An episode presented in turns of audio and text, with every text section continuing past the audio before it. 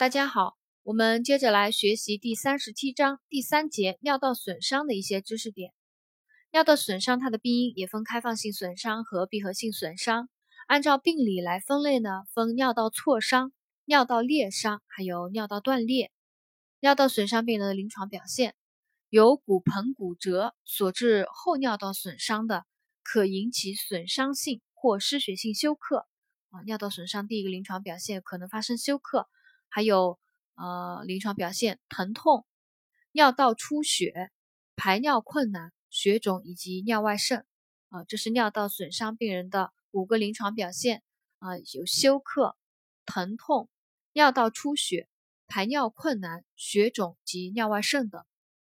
尿道损伤病人的辅助检查，首先就行导尿术，检查尿道是否连续完整，如果导尿管能够顺利的进入膀胱，说明尿道连续而完整，还可行 X 线检查，查看有无骨盆骨折。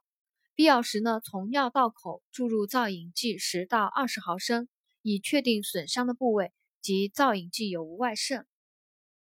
尿道损伤病人的治疗，首先啊，如果损伤严重合并休克者呢，应该首先抗休克治疗。如果有骨盆骨折的病人，必须平卧。不要随意搬动，以免加重损伤。如果病人尿储留不宜导尿，或者未能立即手术者，可行耻骨上膀胱穿刺。对于闭合性尿道损伤病人，首先考虑非手术治疗，在严格无菌条件下试插导尿管。如果试插成功，应留置导尿管作为支架，以利于尿道的愈合。有后尿道和前尿道的部分及完全断裂。也应先试插导尿管，如果不成功的，再考虑手术治疗。尿道损伤病人的护理，第一个密切观察生命体征，防治休克；第二个呢，嗯，在尿道损伤手术以后，留置导尿管两到三周，以利于尿道损伤的修复。留置导尿管期间呢，应该做好导尿管的护理，预防泌尿系统感染。病人因为尿道损伤，还有骨盆骨折，卧床时间较长。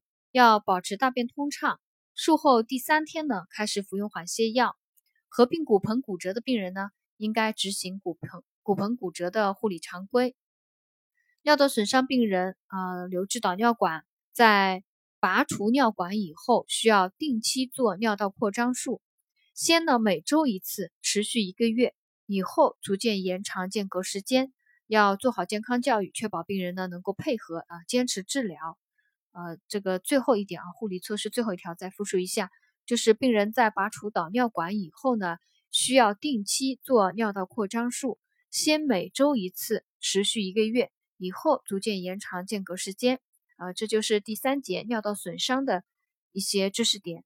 啊，那么我们今天把第三十七章泌尿系损伤病人的护理呢，都总结结，学习结束了啊，因为这一章比较简单啊，我们今天呢就学习到这里。